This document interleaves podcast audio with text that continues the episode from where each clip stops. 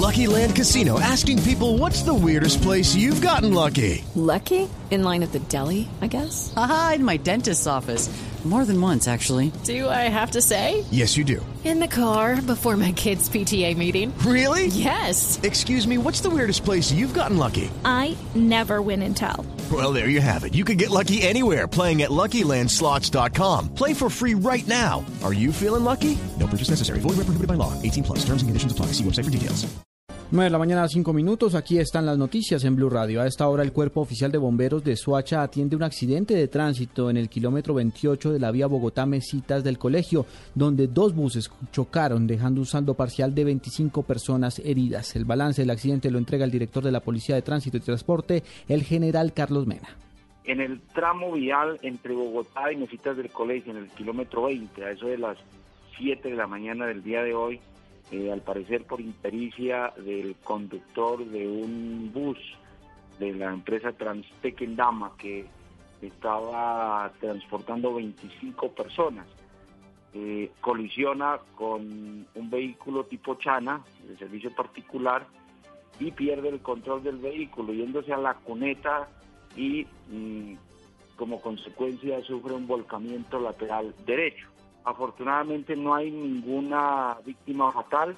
Por protocolo se envían a la totalidad de los pasajeros para la correspondiente valoración médica en los diferentes centros asistenciales. No significa que los, la totalidad estén heridos o lesionados, pero eso lo determinan los galenos. Por eso es que el protocolo nuestro es enviarlos a todos a valoración para evitar dificultades posteriores. Estamos atentos a, la dada de alta de, de, los, de las personas que han sido remitidas, pero por ahora, digamos, de manera preliminar nos informan de que no hay ningún lesionado grave y confirmado de que no hay ninguna víctima fatal.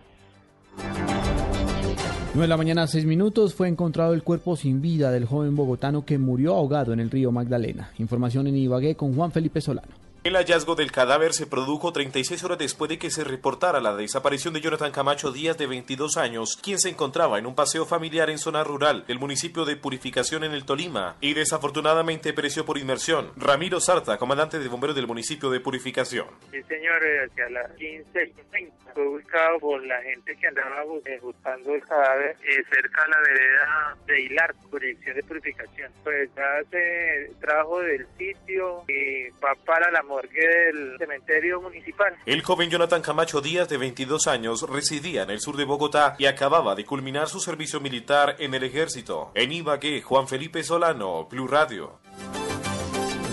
9 de la mañana, 7 minutos. Un SOS lanzaron los médicos del Hospital Universitario del Valle del Cauca para que los caleños acudan a donar sangre. En estos momentos no cuentan con las suficientes existencias para atender cirugías. Nilson Romo.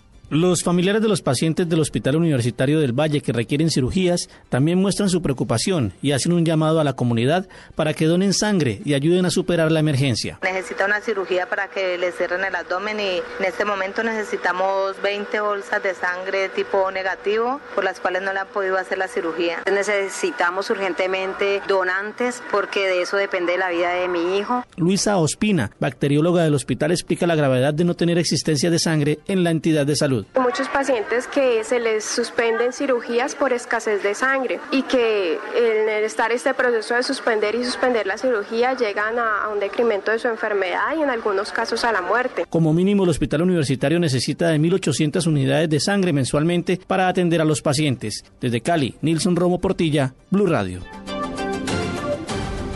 9 de la mañana, 8 minutos. El Instituto Colombiano de Bienestar Familiar acompañará a la familia de la menor de 17 años que tras un intento de suicidio permanece en un centro asistencial de la ciudad. Información en Barranquilla con Iván. Un adolescente de 17 años de edad, tras un intento de suicidio, se lanzó de una azotea del edificio Míconos de cuatro pisos ubicado en el norte de Barranquilla. Fue trasladada hasta la clínica El Prado y tras la caída presentó fracturas múltiples de pelvis, trauma cerrado en abdomen y fractura en brazo izquierdo.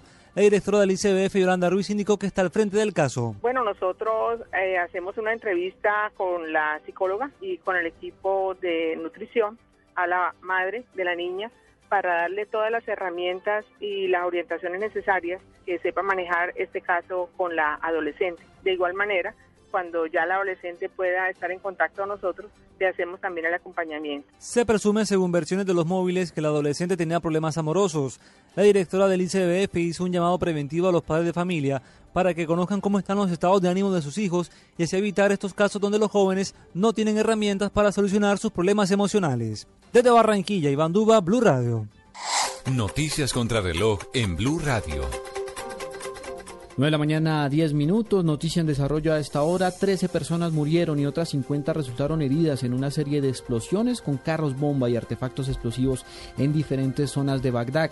Lo reporta el Ministerio iraquí de Interior. La cifra que es noticia, un 62% de los españoles se muestra a favor de la abdicación del rey Juan Carlos y menos de la mitad apoya la monarquía como forma de gobierno en España, según una encuesta publicada hoy por el diario El Mundo.